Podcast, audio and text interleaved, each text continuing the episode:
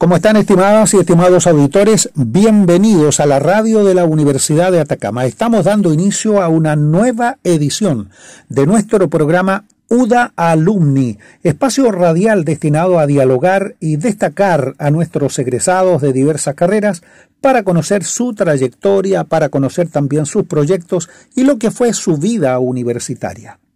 Y para comenzar el año hemos elegido a uno de los exalumnos más destacados nos referimos nada menos que al rector de la Universidad de Atacama, al doctor Celso Arias Mora, eh, quien ingresa a esta casa de estudios a mediados de la década del 70, el año 1976, para ser más específico, donde obtiene después de sus eh, estudios el título de ingeniero de ejecución en minas y posteriormente el título de ingeniero civil en minas.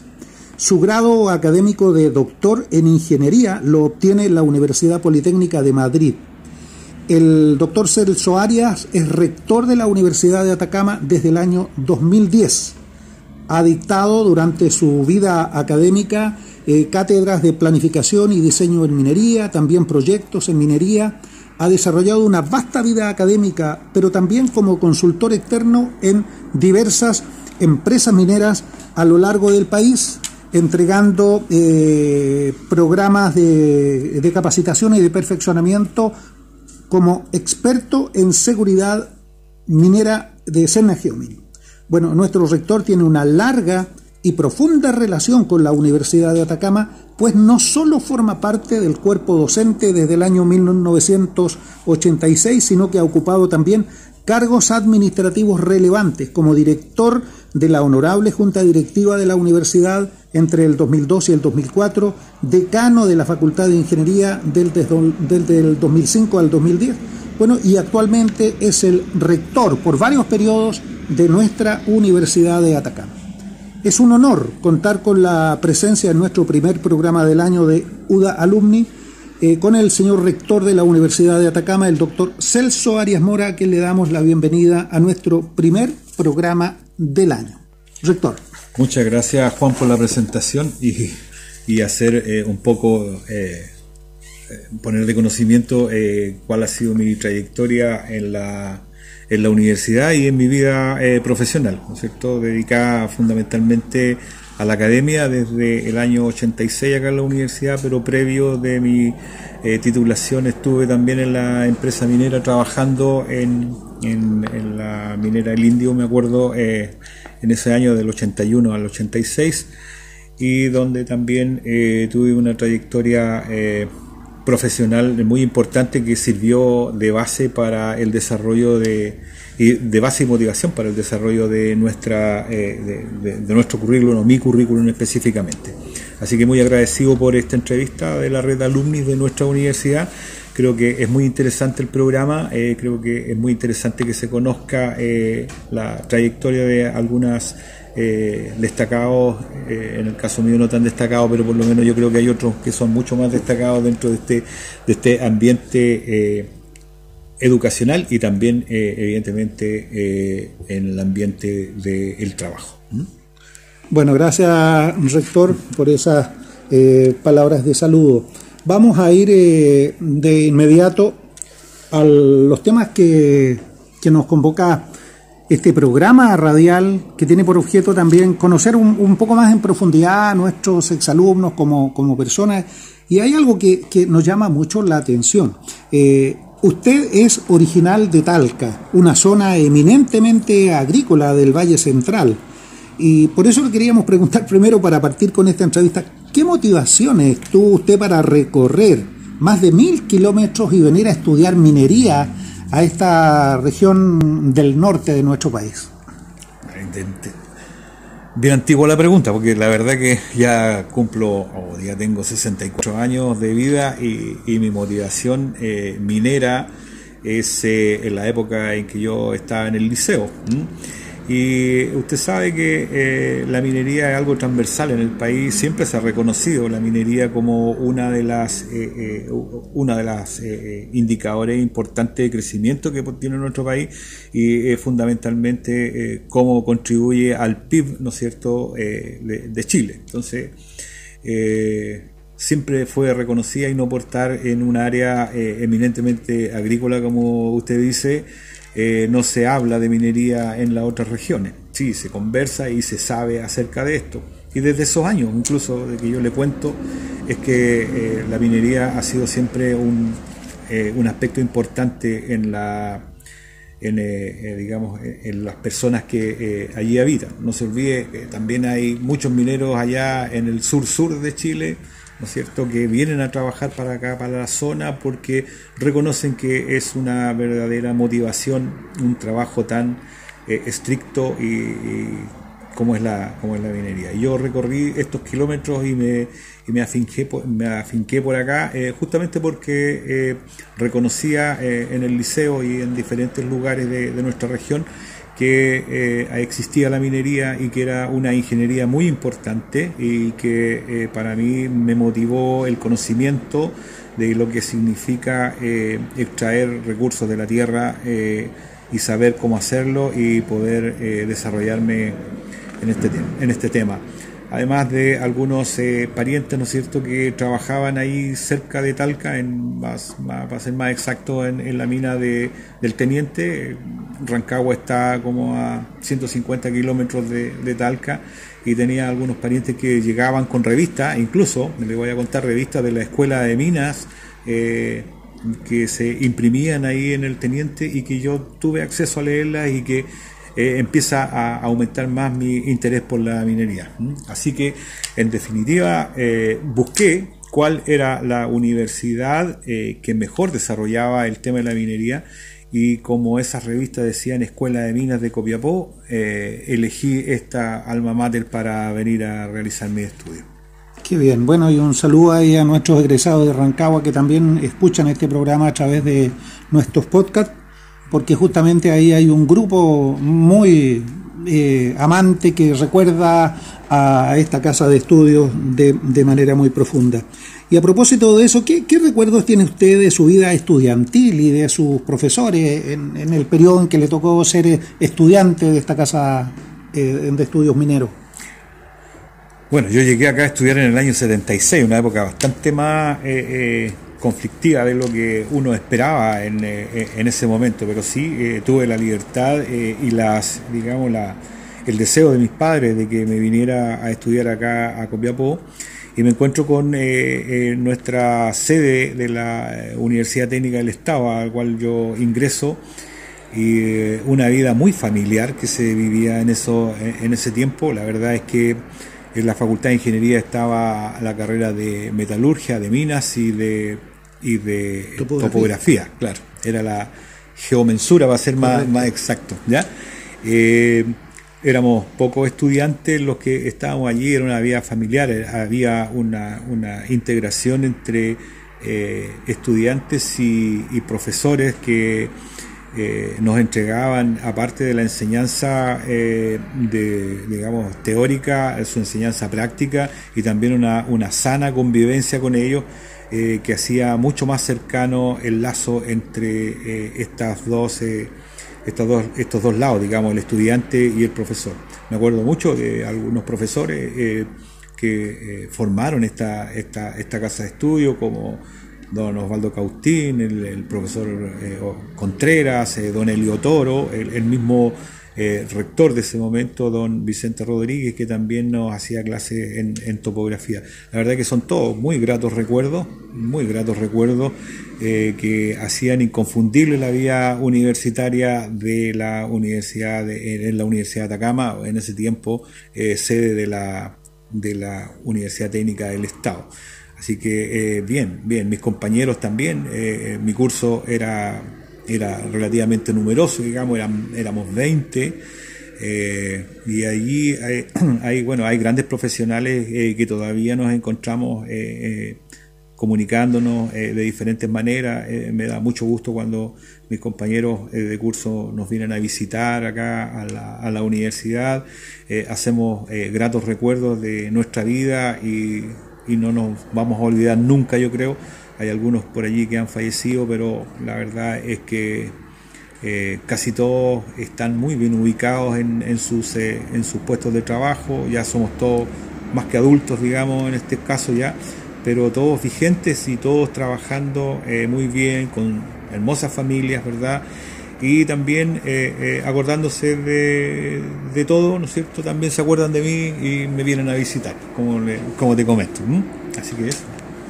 Muy bien, siempre es bueno recordar. Eh, usted ha ejercido por muchos años la docencia en la universidad y ha ocupado cargos directivos en esta casa de estudios. Por lo tanto, puede hacer una evaluación de la transformación que ha tenido esta casa de estudios que es centenaria pero especialmente en los últimos años. ¿Cómo definiría usted el estatus actual de esta universidad de la cual usted es rector? Hemos, evidentemente que eh, no solo yo, sino que eh, también los rectores anteriores, todos hemos luchado por tener una casa de estudios que entregue su enseñanza con calidad, que sea un motor de, desarrollo social de la región y que también produzca esta famosa movilidad, ¿no es cierto?, de los estudiantes que acá, esta movilidad social, ¿no es cierto?, que eh, tanto luchamos para tener un mejor estándar de vida, todos nosotros.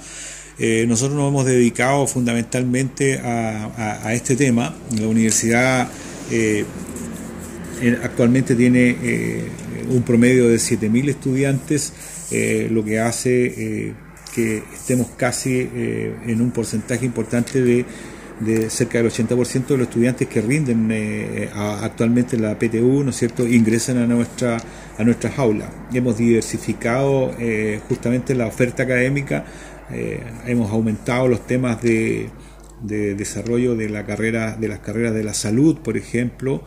Eh, llegamos a, tener ahora hasta la carrera de medicina en, nuestra, en nuestras aulas, que es muy importante. Hemos tratado de consolidar y de crear carreras en el área de, también de la Facultad de Ingeniería, Ingeniería Comercial, Industrial, ¿no es cierto? Eh, son carreras relativamente nuevas, digamos, de la universidad, pero que sí eh, han eh, despertado el interés de nuestros estudiantes. Yo, creo que eh, Atacama en general necesita una oferta académica mayor.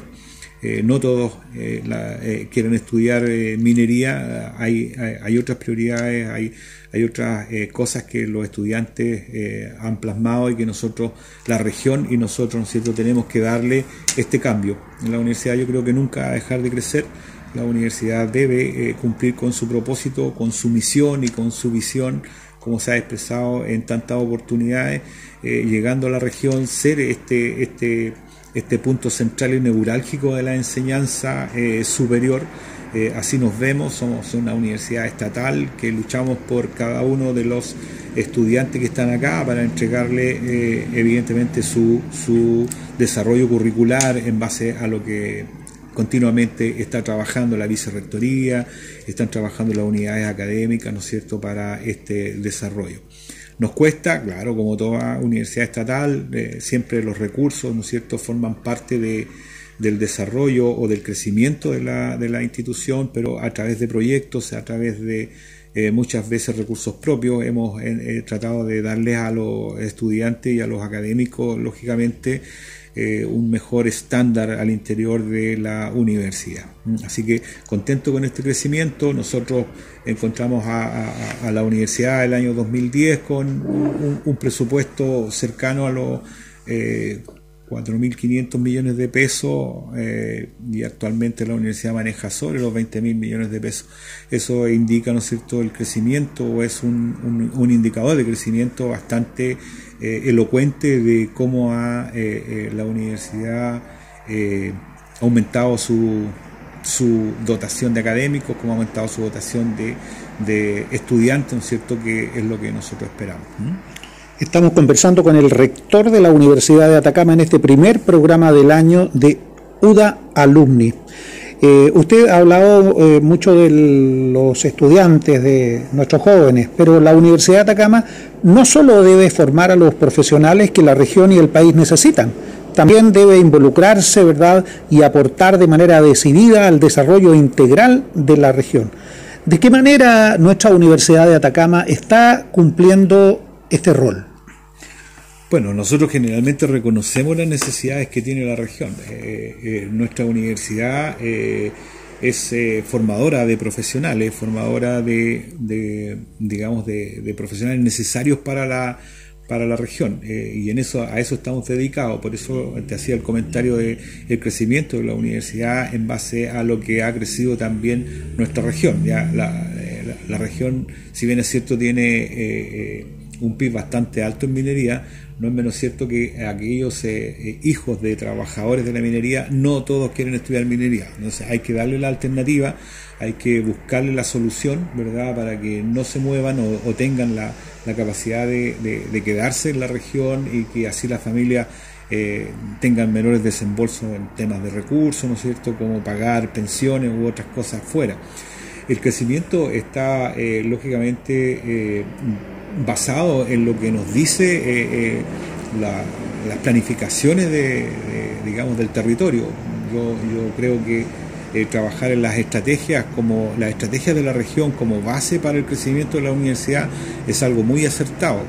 Es decir, lo que necesita la región en estos términos nosotros tenemos que ser capaces de darlo.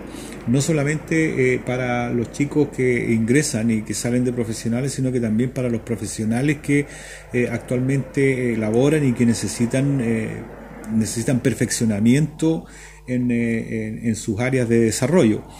Así es que la universidad crece en términos de investigación, por ejemplo, y crea los magísteres y, doctorados al interior de esta para justamente ir entregándole los, nuevos conocimientos a aquellos profesionales que quieran tener un perfeccionamiento. También nos vinculamos con el medio, nosotros tenemos ahora eh, una, un, área, digamos, una misión que, eh, eh, que indica digamos, la vinculación con el medio es fundamental para relacionarnos con las diferentes empresas y el gobierno en general, ¿no es cierto?, el gobierno regional en general. Eh, por ello que eh, los, ofrecimientos de nuestros científicos y nuestros profesores en términos, por ejemplo, de proyectos de fomento a la, investigación y a la creatividad eh, que, ofrece el, gobierno regional, son desarrollados por nuestros profesionales. tenemos generación de proyectos muy, muy, muy intensos, ¿no es cierto?, que han sido un gran aporte para el crecimiento. Así, por ejemplo, el Centro de Investigaciones Costeras, que trabaja tan fuerte con esto, el Centro de, de, Astronomía, ¿no es cierto?, que vienen a, cubrir eh, las expectativas que tiene el gobierno regional en base al, a cómo debe crecer eh, la región. Estos son, eh, son prioridades dentro del desarrollo de la de, digamos, de la región, ambas cosas, tanto el borde costero, ¿verdad?, como también la astronomía, que hace un tiempo eh, estuvimos trabajando muy fuerte en el tema del eclipse, si usted se acuerda, eh, en, ese tema, ¿no es cierto?, y poniendo en, eh, el tapete lo que es la astronomía en el país, en, perdón, bueno, en el país, pero también o fuertemente en nuestra región.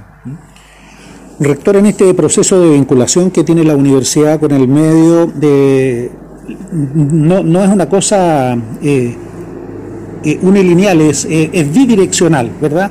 Va y viene, tiene que tener una retroalimentación. Eh, ¿Cómo evalúa usted la respuesta que han tenido las autoridades regionales, el sector empresarial y la sociedad de la región de Atacama en general en este proceso de vinculación? Mira, Eh, importante la consulta porque la verdad que hace algún tiempo la universidad tenía eh, una unidad que solamente eh, se dedicaba a la extensión fuertemente, así como la radio, por ejemplo, que se dedicaba a la extensión y, y también a la promoción. Bueno, ahora los, los, indicadores necesarios para tener una universidad acreditada y, con calidad nos hacen crear la dirección de vinculación con el medio de la universidad porque cada uno de los proyectos que estén asociados eh, fundamentalmente con las empresas tienen que ser bidireccionales. Es decir, nosotros entregamos a la, empresa o a la comunidad eh, o a la sociedad atacameña y ellos eh, también necesitan de nosotros. O sea, es un trabajo conjunto, son proyectos importantísimos que hay que desarrollar y que eh, debemos trabajar eh, en conjunto. Lo, que, lo que esperamos es que las empresas necesiten de la universidad tanto como nosotros lo necesitamos a ellos. Y esta unión eh, bidireccional hace que se mantengan relaciones muy importantes de crecimiento, de investigación, de desarrollo de, desarrollo eh, de, asesorías, ¿no es cierto?, de que nuestros estudiantes vayan a, la, vayan a las empresas a continuar con sus prácticas, eh, que sean capaces de solucionar problemas en la, en la empresa, más que eh, ir a solamente aprender. Correcto. Doctor, no puedo dejar de preguntarle porque estamos iniciando el año y hay mucha preocupación y mucha inquietud en los jóvenes que se preparan para postular a las universidades, ¿ya? especialmente a la oferta que tiene la casa de estudios. ¿Cómo enfrenta ese proceso nuestra Universidad de Atacama y cuál es el llamado que hace usted a los jóvenes para que se integren y, elijan a la Universidad de Atacama como su centro formador? Eh, bueno, nosotros, eh, bueno, eh, justamente en el día de ayer y hoy día se está rindiendo la prueba de transición universitaria eh, que es el, eh, digamos la, la, selección que hacemos en base al puntaje que ellos eh, obtienen en, en, nuestras carreras. Yo, yo les diría a, los, a, los futuros estudiantes universitarios que revisen la oferta académica que tiene la, la universidad cada una de, esos departamentos, de esas carreras, están muy bien conformadas, todas trabajan en base a los procesos de competencia, digamos, ya no trabajamos por objetivo, ya no se hacen clases por objetivo, todas son por competencia que deben cumplirse y que eh, finalmente redundan en la, en la titulación de un muy buen profesional. Eh, la oferta es amplia, eh, hay que considerarse a la universidad, hay que considerar todos los aspectos no solamente las ganas de, muchas veces nuestros estudiantes tienen ganas de irse de la región, qué sé yo, conocer otras regiones, eso está muy bien, pero la universidad también lo tiene, eh, eh, digamos, integrado, dado que también pueden salir eh, a hacer pasantías a otras universidades, pueden salir a hacer pasantías a las empresas, ¿no es cierto?, hacer este intercambio universitario, todas las universidades de, estatales estamos involucradas en esto, debemos recibir estudiantes también durante este, deberíamos, la pandemia no lo ha permitido, pero deberíamos haber recibido estudiantes de otras universidades que tienen ganas de reconocer cómo se cómo se trabaja acá y yo creo que es la misma intención de algunos estudiantes que pueden también ir, ir a otras universidades. Por lo tanto, la posibilidad de salir y, de conocer y de desarrollarse en otras regiones del país o Santiago están abiertas y, con una base, digamos, eh, eh, acá en Atacama y de Atacama hacia el país, ¿no es cierto?, a, reconocer. la oferta es muy linda, la oferta académica que tiene la universidad y, déjame decir esa expresión porque eh, pasar por salud, pasar por ingeniería, por la por la facultad tecnológica, por derecho, por humanidades, para aquellos que tienen eh, eh, digamos, vocación de profesor eh, en nuestras diversas carreras, de verdad a una universidad que si bien es cierto, ¿no es cierto?, tiene pocos estudiantes, tiene muchas carreras, tenemos una oferta muy, muy buena y nos deja prácticamente muy pocas áreas que, que desarrollar dentro, de la, dentro de la universidad y que deben verse en el futuro. Correcto. Nuestra universidad ha venido teniendo un crecimiento que ha sido sostenido ¿ya? y que esperamos siga así. Eh, el año que ha terminado ha sido un año difícil, no hay para qué hacer una mayor reflexión respecto a eso. Y nosotros tenemos la esperanza de que el año 2021 eh, venga lleno de esperanza, si pudiéramos llamarlo así, pero igual tenemos la certeza que no estará exento de incertidumbre. Pareciera ser que esa es la constante en estos tiempos. ¿Cómo avisora usted el futuro de la Universidad de Atacama en el tiempo próximo y en el, y en el tiempo un poco más a futuro? Eh, gracias por la pregunta. Mira, eh, hay, dos cosas. Una, una, un una parte de reflexión de cómo viene el año, eh, una reflexión eh, eh, tocando algunos aspectos que la verdad nunca lo habíamos avisorado.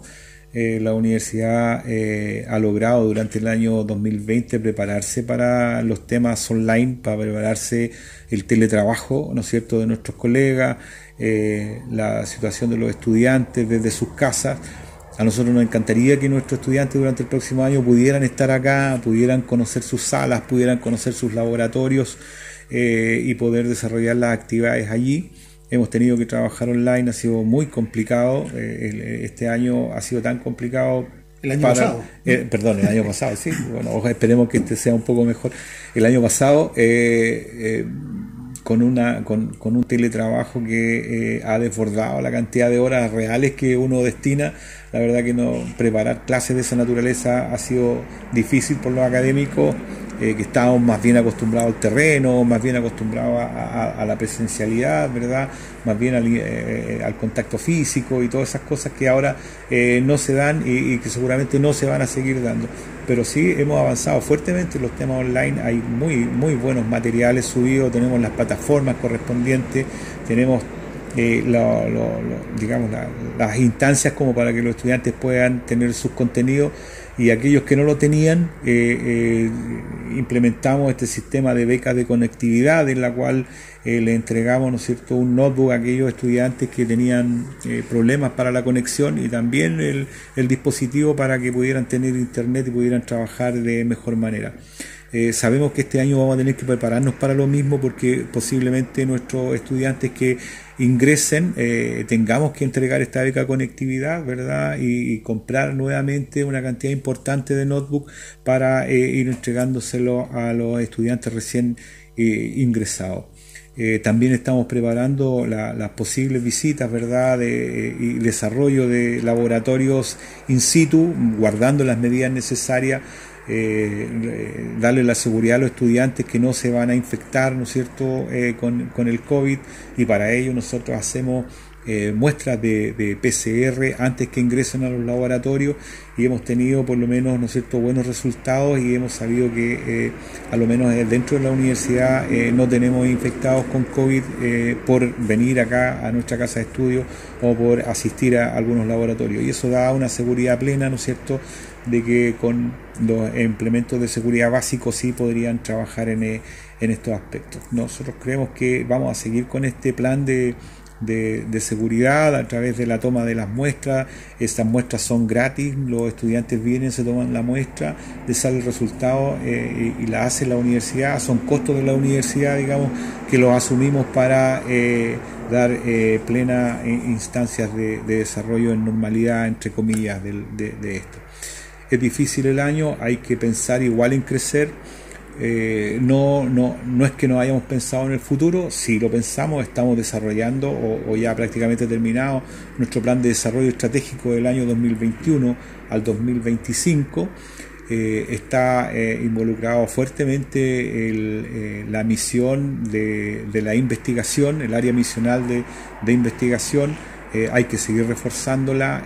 estamos eh, con un plan potente en el desarrollo de la investigación. Eh, nuestros académicos investigadores eh, deben bajar esta, esta, investigación al aula, ¿no es cierto? Eso significa que nuestros estudiantes van a tener mayor conocimiento y van a poder participar eh, de, las, eh, de las experiencias que hacen estos investigadores, a ser sus ayudantes, que si yo, eh, y manejar este tema de la investigación fuertemente. Yo creo que es, es un gran paso, digamos, llegar a, a este a este estatus porque son de universidades que están acreditadas lógicamente en, investigación. Y en pregrado también tenemos una gran cantidad de proyectos, ¿no es cierto?, que tenemos que desarrollar, que forman parte del, del crecimiento de la universidad, eh, desarrollados por el Departamento de, de, de, Planificación, ¿no es cierto?, que trabaja en conjunto con los académicos para eh, obtener resultados y lograr seguir creciendo en términos de calidad y en términos de enseñanza fundamentalmente, todo, todo para nuestros estudiantes eh, fundamentalmente. Respecto al tema de la investigación, esta investigación eh, está orientada a resolver los problemas reales que tiene la región de Atacama, una investigación eh, aplicada. Eh, hay, de, hay, hay de todo, hay investigación aplicada y hay investigación de base. Digamos. Nosotros los investigadores, bueno, el, área de investigación fundamentalmente tiene sus ejes ya eh, concretizado. Digamos, nosotros tenemos que trabajar en términos de medio ambiente, tenemos que trabajar en términos de, eh, el borde costero, eh, tenemos que trabajar en el área de la astronomía, en el área de la paleontología también, ¿no es cierto?, que son aquellos ejes definidos de investigación. y lógicamente ahí va de todo, digamos, va investigación aplicada, va investigación de base, ¿no cierto? Y va investigación teórica también por parte de, por ejemplo, los matemáticos, qué sé yo, que ellos es un poco menos aplicado y un poco más de, teoría, ¿no es cierto? De, de esta investigación.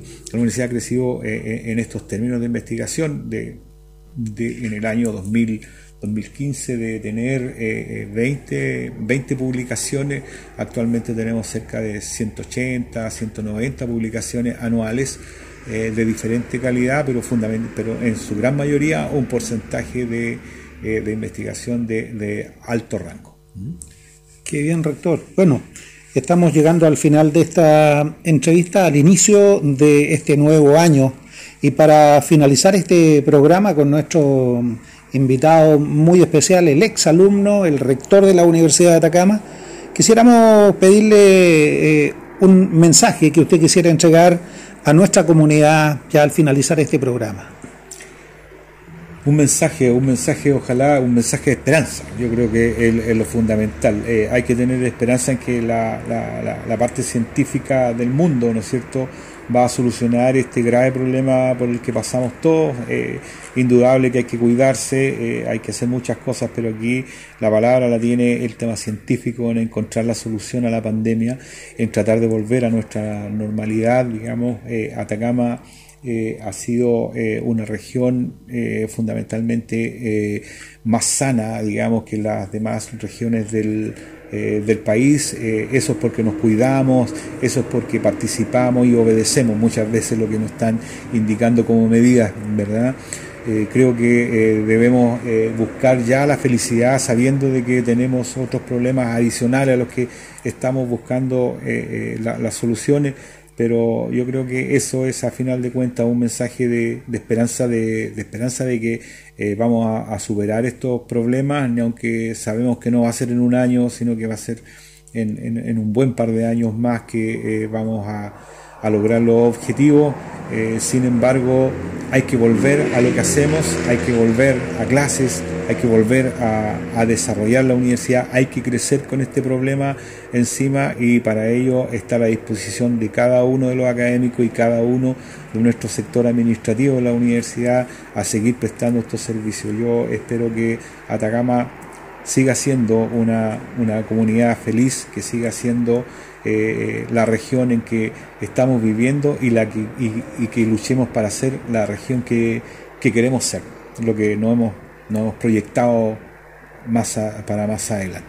Así que eh, agradezco que me pregunte esto porque la incertidumbre juega un, un, papel importante en ello, pero hay que ir acostumbrándose, ¿no es cierto?, a que los problemas aparecen de un rato para otro y sin tener una solución eh, tan cercana pero eh, el esfuerzo y la constancia de los atacameños yo creo que eh, finalmente vamos a superar los problemas que acá tenemos.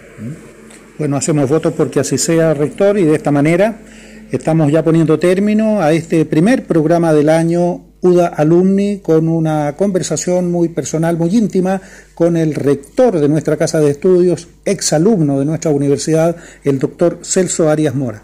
Invitamos a la comunidad a tener confianza en su casa de estudios. Aquí está depositada, obviamente, también la posibilidad de un buen futuro para todos nuestros jóvenes. La Universidad de Atacama es una puerta abierta a ese futuro de nuestros jóvenes. Este programa se transmite todos los, jueves y los días sábado a las 11 de la mañana a través de las ondas de Radio Universidad de Atacama, pero también a través de la plataforma Spotify en la zona de eh, podcast. Ahí pueden ustedes en Audios Universidad de Atacama podrán escuchar esta grabación en cualquier momento, también a través de la red online de la radio de la Universidad de Atacama en la plataforma El Telón. Gracias, rector, y será hasta un nuevo contacto. Muchas gracias, Juan, por la oportunidad de conversar un poco temas, eh, eh, temas personales y también las proyecciones y el futuro de esta gran casa de estudio. Desde 1857 en la enseñanza minera, ¿verdad? Y también en la enseñanza de la, eh, de la educación.